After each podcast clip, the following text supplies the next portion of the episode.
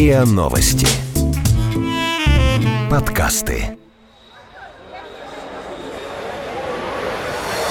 What, seriously? أنت تمزح كيلو؟ ¿Qué me estás contando? معقول? Are you serious? No, I don't believe it. Plaisante. What's going on? Gender war? No way. И на СМИ.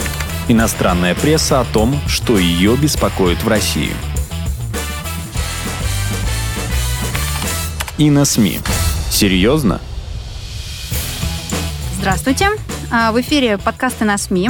И с вами шеф-редактор на СМИ Софья Рогозина. И сегодня будем говорить про Иран. Иран в последние дни, ну, может быть, не у всех, но у многих э, на слуху. А, Республика отмечает э, 40-ю годовщину Исламской революции. Многотысячные шествия, вдохновляющие речи политиков о единстве иранского народа, а еще на некоторых площадях горящие американские и израильские флаги. Что российский обыватель знает об Иране? Ну, кое-что, наверное, про ось зла, кое-что против противостояния США и Израилем, э, что-то, наверное, слышали про легендарного имама Хамини, ну и, конечно, про как бы союзнические отношения России и Ирана в Сирии. И сегодня, я надеюсь, вы поняли, что это будет не монолог. Сегодня мы вместе с а, экспертом Российского совета по международным делам, специалистом по Ирану Никитой Смагиным. Здравствуйте. Да, и мы попытаемся разобраться,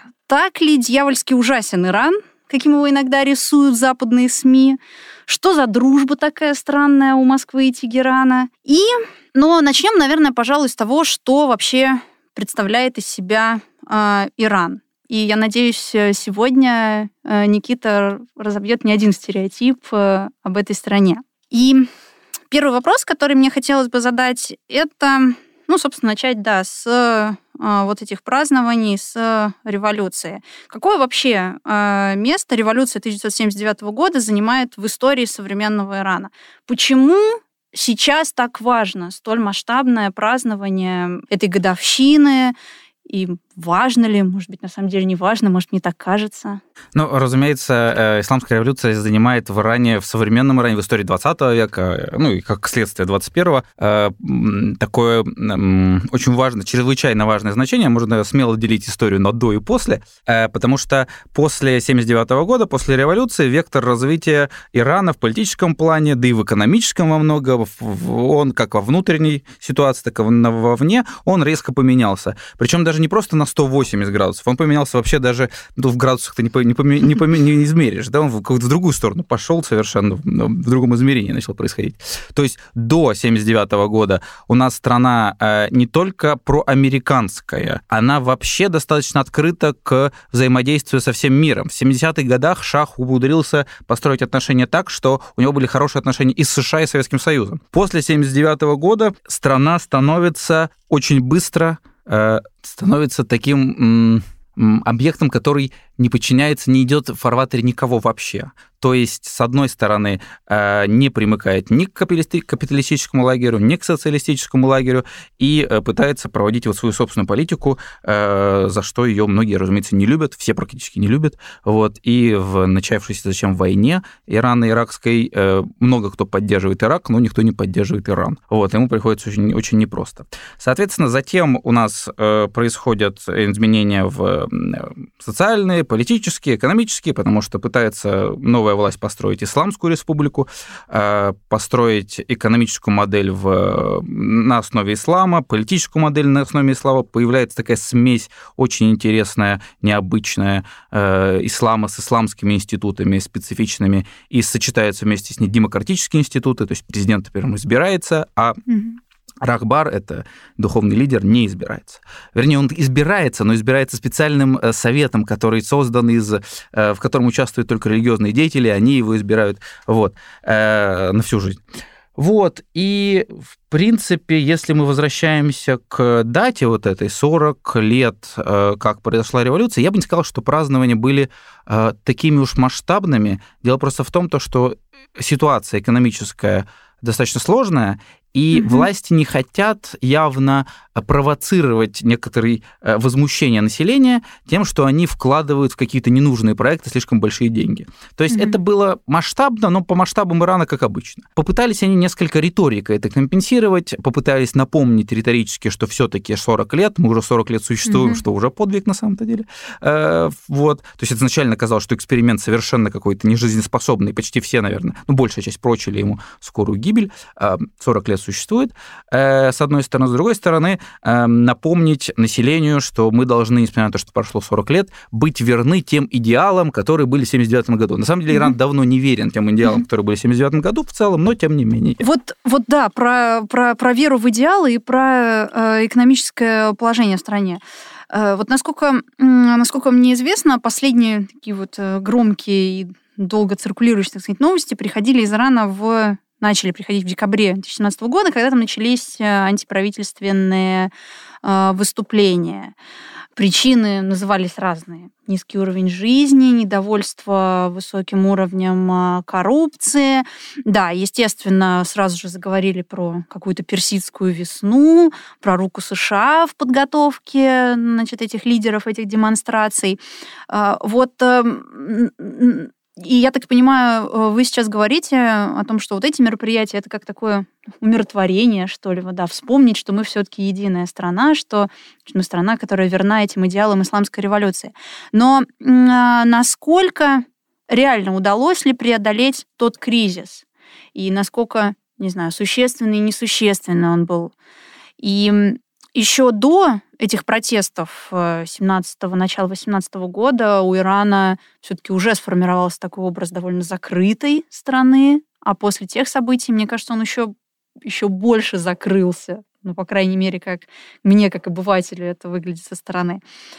Вот, да, удалось ли преодолеть тот кризис, и вообще, вот вы говорите, что идеалам уже не соответствует. А чем тогда живет вообще современный Иран? Ну, если можно кратко. Да. Ну, то есть, э, а, на самом деле, тут по поводу идеалов, просто исламские концепты, исламистские концепты, которые э, провозглашает Исламская республика, они оказываются достаточно гибкими. То есть, формально-то они соответствуют, но они начинают их интерпретировать уже несколько иначе, подстраивают их под текущую ситуацию, и это, на самом деле, помогает Ирану выживать, и развиваться. Вот. Э, что касается протестов 17-18 года, то есть они назвали, у нас зимние протесты получили название такое, угу. тут вопрос был в первую очередь в том, что народ э, был разочарован. Э, то есть, на самом деле, если вы знаете экономическую ситуацию в Иране на тот момент, вот, то она по региональным меркам совсем не такая уж плохая была. То есть, если брать э, и инфляцию, и ВВП на душу населения, э, и, в принципе, уровень жизни, ну, по сравнению с другими странами вокруг, это как минимум либо лучше, либо не намного хуже. Ну, если мы не берем, конечно, там Персидский залив с его нефтяными, это понятно, это отдельная история. Ну, Но если брать там соседний Афганистан, Турцию, э, Ирак, Сирию, что там еще у нас может быть, Армению, Азербайджан, то все не так уж плохо. Вот, Пакистан. Э, но вопрос в другом. Э, тогда перед этим была заключена знаменитая ядерная сделка. Э, ядерная mm-hmm. сделка, соответственно, о том, что снимаются с Ирана санкции, а он отказывается от ядерной, от ядерной бомбы. Ну, то есть да, да, да. фактически он дает возможность мониторить все, что он делает. И э, при этом народу обещалось, то есть постулатом основным политическим было, что мы сейчас заключим ядерную сделку, санкции с нас снимут, и тогда польют, польются золотые горы заживем. населения. Да, заживем. А вот не вышло. И оказалось, что э, европейские западные компании, они хотят перейти в Иран, но не так уж они готовы моментально туда свои деньги вкладывать, то есть аккуратно они начали это делать. И от других, от нефтяных поступлений деньги вроде поступают, но их нужно распределять правильно, а это как минимум э, не сразу происходит. Угу. И народ как бы увидел, что они уровень жизни хуже не становится, но и лучше особо не становится. Вот. И, в общем, это стало во многом ключевой такой основой для возмущения. Там был формальный повод, там яйца подорожали, mm-hmm. вот, там еще какие-то моменты были, но это все уже, э, в общем-то, следствие. Э, если говорить о том, справились или нет с проблемой, то надо сказать, что не просто не справились, а ситуация ухудшилась, потому что в 2018 году, как известно, у нас Дональд Трамп в одностороннем порядке из ядерной сделки выходит, санкции на Иран возвращаются. Э, это приводит, помимо просто риторики, агрессивной э, Соединенных Штатов, еще и санкции приводят к тому, что все западные компании, которые до этого за пару лет успели э, начать работать с Ираном, из Ирана выходят, начинает лихорадить экономику, реал начинает национальная валюта иранская резко mm-hmm. обесцениваться. Очень похоже на российскую ситуацию, когда у нас точно так же сначала рубль у нас падает, вот, в несколько раз, было у нас несколько лет на такой назад, вот очень похожая ситуация. Соответственно, реал падает сначала, причем падает резко где-то в три раза почти, если mm-hmm. брать э, на протяжении года. Потом где-то к октябрю он начинает постепенно немножко отыгрывать, и в итоге э, он упал по, по отношению к доллару на два, в два раза где-то. Вот. Ну, если там брать э, годовое исчисление. Все-таки я думаю, что в Иране, наверное, чуть э, по э, посложнее ситуация. Насколько мне известно, там вот черный рынок валюты, вот с этим тоже связанный. Все-таки не так, как в России, наверное. Ну, я, я не о причинах говорю, да, разумеется. Да, да, я, поняла. я имею в виду в, в целом о динамике. То есть к тому, что она, в принципе, отчасти знакома. В Иране, конечно, ситуация сложнее, потому что уровень жизни ниже. И, угу. разумеется, это гораздо сильнее бьет по людям. Больше того, там началась, разумеется, паника такая очевидная достаточно, что э, реалу совершенно не нужно довер... ну, то есть доверие теряется к национальной валюте. Вот. Э, она и до этого не сильно-то пользовалась доверием на самом деле, а тут ситуация стала еще хуже. Вот. На этом фоне Э, соответственно, начались э, экономические сложности, инфляция, вот, и огромное количество э, демонстраций, протестов, они все локальные. То есть mm-hmm. они все не, не единые, а где-то здесь вспыхнуло, где-то там вышли люди протестовали, где-то дальнобойщики встали, перестали э, выполнять свои э, обязательства и так далее, и так далее. Но это какие-то отдельные элементы, в единую как бы что-то mm-hmm. массу, массив они не складывались, тем не менее постоянно были.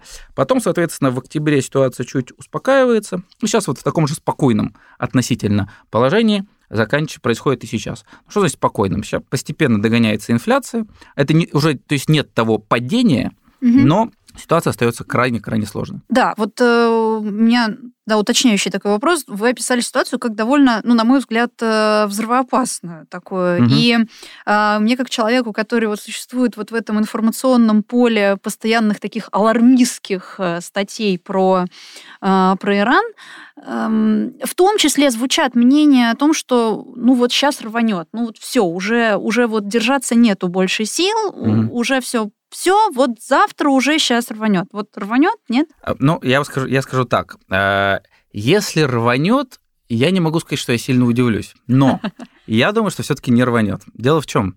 Э, в, у Иран, опять же, он уже 40 лет выживает э, и под санкциями, и в сложной ситуации, и у него есть один важный секрет его живучести. Основной секрет – это демократические институты.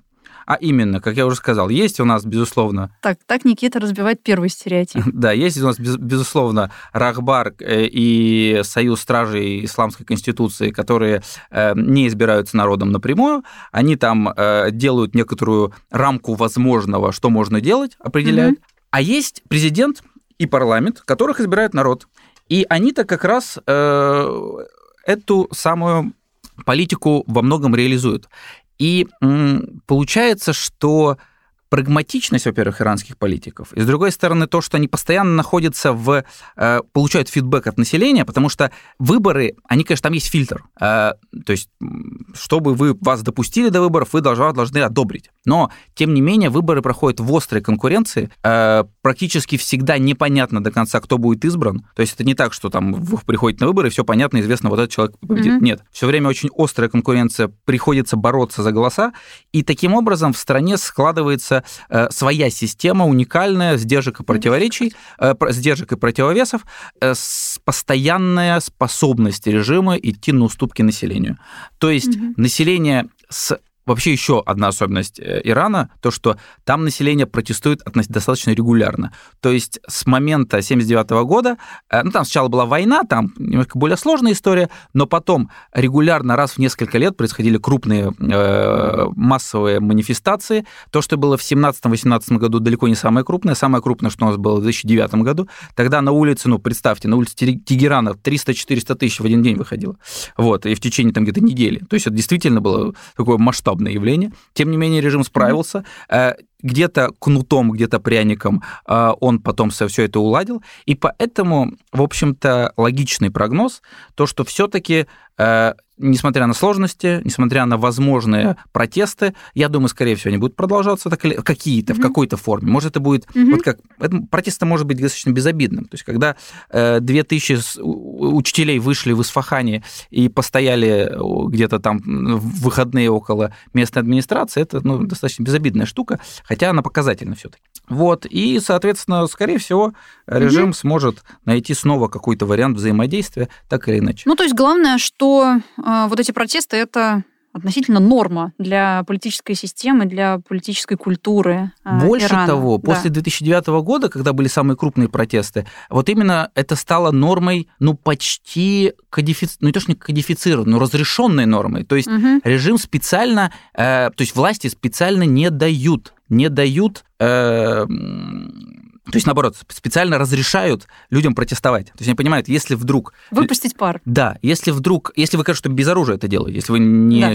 То есть, в принципе, если народ просто выходит на улицу, сразу видно, что это масштабное явление, стараются их не трогать. Пускай вот постоят, попротестуют, может быть, и когда они начинают уже там улицы перекрывать, даже не то, что улицы перекрывать, они начинают там а, автобусы пытаться какие-то отдельные перевернуть, тогда их начинают уже потихоньку э, водометами, может, от, от, от, mm-hmm. от, э, отодвигать. Хорошо было видно в этом году, особенно там в Исфахане, в Казируне, где были протесты достаточно сильные. Mm-hmm. Вот, то, что Первое время постараются их не трогать, потом, когда чуть успокаивается, может быть, как-то только тех, кто возмущается. Вот, то есть это вот тоже важный элемент.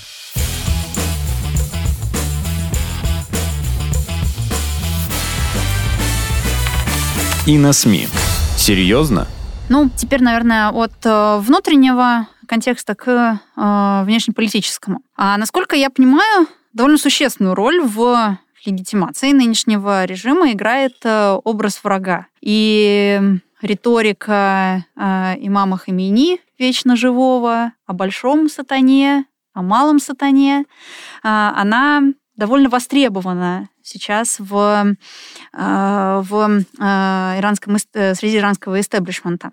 Вот. Так или иначе, да, тоже работаем с иранской прессой, и время от времени прям такие очень яркие эмоциональные тексты с обвинениями в адрес Саудовской Аравии, в адрес Израиля, в адрес их покровителя, скажем так, США. Вот. Но меня, наверное, даже здесь интересует не столько внутренний контекст, насколько востребован, насколько реальное изменение регионального политического статуса Ирана. То есть вы уже упоминали ядерную сделку, а, да, значит, переговоры, сейчас Трамп отказывается, и, на мой взгляд, существует такая не знаю, закономерность, какая-то тенденция.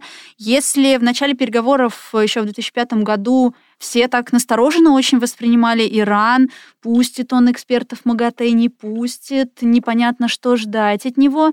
То сейчас э, Иран вроде как стал так вести себя довольно взвешенно, и теперь уже все ждут каких-то неожиданностей от Трампа. Вот он разрывает сделку, и, значит, его европейские партнеры э, не понимают, как, как нам вот вроде с Трампом быть, или, э, так сказать, продолжать вот эту риторику соглашения с Э, Ираном. Сейчас буквально, вот 13 февраля, начинает, началась ближневосточная конференция в Варшаве, где уже за, за две недели до начала этой конференции начали говорить, что основным вопросом будет Иран и как, значит, как Америка будет переманивать на свою сторону других, эм, другие европейские страны, чтобы тоже бойкотировали, чтобы тоже вышли из соглашения. А вопрос, как Иран вообще живет со всем этим в внешней, в региональной политике, как справляется с американскими санкциями, кто э, хочет дружить с Ираном, кто не хочет. Э, ну, про Россию отдельно поговорим. А, да. Давай начнем с, э, раз у нас тут о разрушении стереотипов была речь. Все-таки по поводу закрытости страны. При Хамейни то есть первом основателе, может быть, то, что вот вы сказали, оно так или иначе, наверное, справедливо, можно сказать, было. Затем все-таки по поводу закрытости страна Иран с 90-х годов стремится к налаживанию отношения с миром. Больше того, несколько раз Иран пытался наладить отношения с Соединенными Штатами. Первый раз он это пытается сделать с Рафсанджани. Это, соответственно, в начале 90-х годов э, президент э, страны на тот момент. Э, Соединенные Штаты этот, вариант отвергают. Затем это происходит при следующем президенте Хатами. Соединенные Штаты тоже это отвергают. Больше того, взаимодействие было в Афганистан, когда вводятся войска Соединенными Штатами. Иран помогает Соединенным Штатам талибов победить. Но потом, через год, Джордж Буш называет Иран частью оси зла, Ой, зла. и на этом, угу. разумеется, взаимодействие не только заканчивается, еще потом вторжение в Ирак, и Иран начинает, в общем-то, переживать, а что будет, собственно, с ним? С обеих сторон его окружает США, которые еще постоянно на него наезжают риторически. Вот. И, наконец, сейчас у нас произошла ядерная сделка.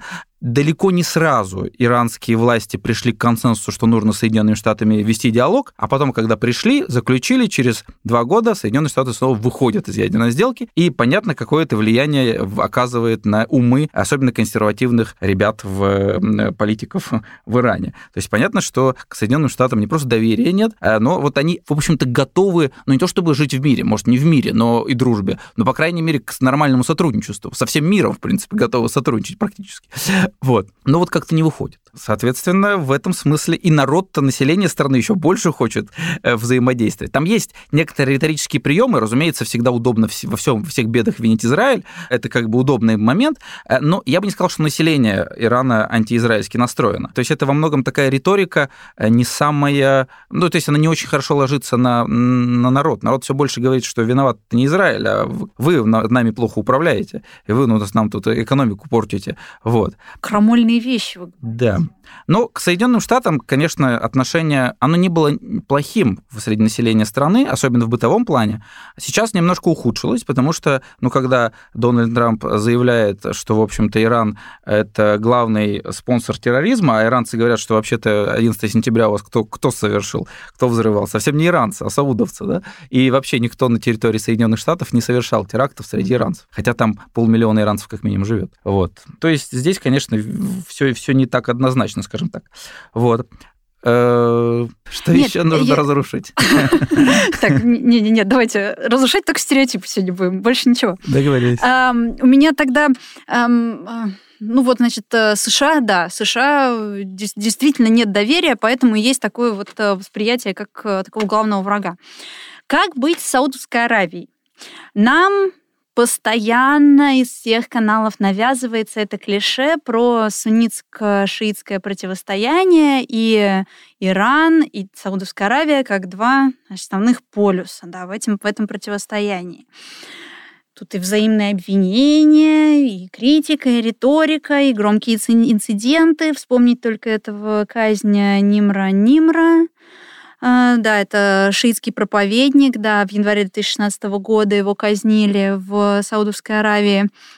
После этого страны в очередной раз разорвали дипломатические отношения. Вот, но в то же время традиционные союзы, традиционные противостояния в ближневосточном регионе, они очень динамично меняют. Несколько лет назад мы даже представить себе не могли, что саудовский король приедет в Москву и будет э, переговариваться с Путиным в роскошных залах Кремля. Так это все богато обставлено. Возможно ли изменения в саудско-иранских отношениях, или это уже такая константа ближневосточной политики, и ничего с этим нельзя поделать.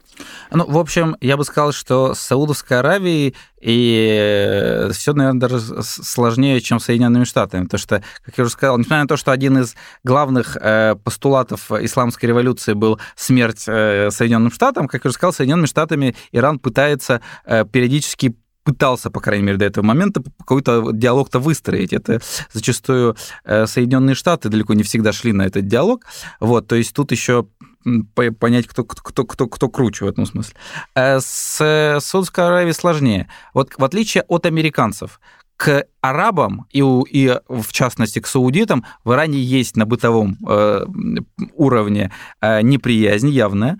Во-первых, э, иранцы, там существует такой стереотип, что э, в VII веке арабы завоевали Иран, до этого Иран был великой страной, а потом в VII веке арабы а, завоевали а, Иран, привез, принесли ислам, и э, страну, в общем-то, то есть после этого начинается... Развалили страну. Да, развалили страну. До этого там была Великая Сасанидская империя, а вот эти пришли на верблюдах и, в общем, Великую нашу империю разрушили. Вот. Э, к этому прибавляется еще неприятный достаточно момент, ну, мягко говоря, это э, Ирак, Ирано-Иракская война. То есть все 80-е годы почти иранцы воевали с арабами. Это были иракцы, да, не саудовцы, но тем не менее. Вот. Так что здесь э, даже больше не суннито-шиитская, да, а скорее вообще арабо-иранская. Вот, mm. это, это гораздо, я бы сказал, более устойчивая такая э, конфронтация, чем с шииты и сунниты в данном контексте. Кроме того, есть в плане Саудовской Аравии, Израиля, кстати, тоже, есть очень прагматичный интерес у Ирана. Э, Иран главный соперник, значит, остается США как бы кто ни пытался это поменять.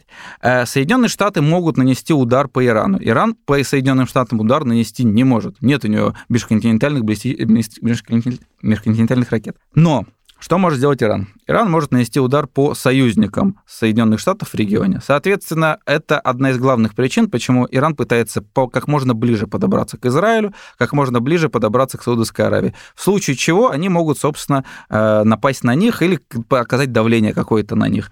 Э, в этом смысле, пока плохие отношения у Ирана с э, Соединенными Штатами, думать о том, что у него наладятся отношения с Израилем или Саудовской Аравией, наверное, не приходится. Кроме того, с Израилем тут еще вот есть идеологическая политическая составляющая. Угу. Население это не сильно верит в то, что Израиль нужно уничтожить, а вот определенная часть элиты вполне себе в это до сих пор верит. Вот. И тут с этим сложнее уже бороться, потому что, я как уже сказал, есть выборные институты. Хорошо, президент Рухани не угу. будет говорить смерть Израилю постоянно, потому что население это немножко... Не то, что их раздражает это, но они это не понимают. Говорят, да что, зачем?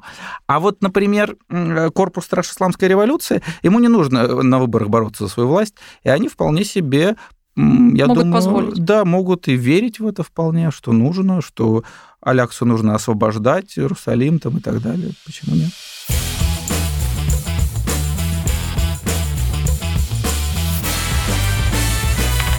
И на СМИ. Серьезно?